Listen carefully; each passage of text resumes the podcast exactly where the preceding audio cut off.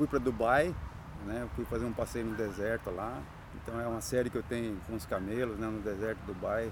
É, eu conheci Dubai, não a Dubai a do petrodólar, eu conheci a Dubai, a Dubai velha, antiga. Eu sempre faço isso, na minha viagem eu nunca, eu fujo de todos os roteiros que tem, turístico.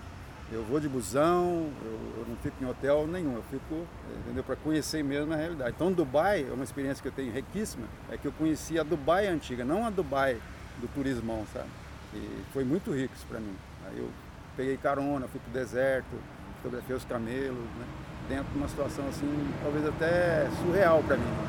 E outra foi em Nova York, que fui, fui competir e por umas, um azar da sorte, não sei, é, era o furacão ia passar naqueles dias, furacão Irina. E o que, que aconteceu? Era para todos nós ficarmos no hotel. Nós tivemos que comprar água, estocar água, comida, não era para sair, coisa assim maluca, imagina, para nós brasileiros nunca tivemos essa experiência, para eles lá sempre tem. E aí eu falei, nossa, eu não vou perder essa chance de fotografar esse, esse momento.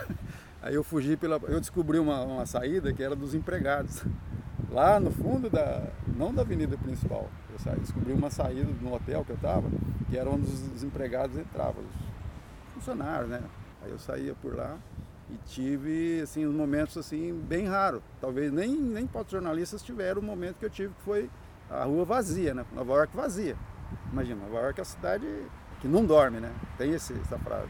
E eu consegui fazer esses registros de uma maneira assim bem, bem até arriscada, né? Porque a polícia me parou, perguntou o que eu estava fazendo ali, aí voltei pro hotel.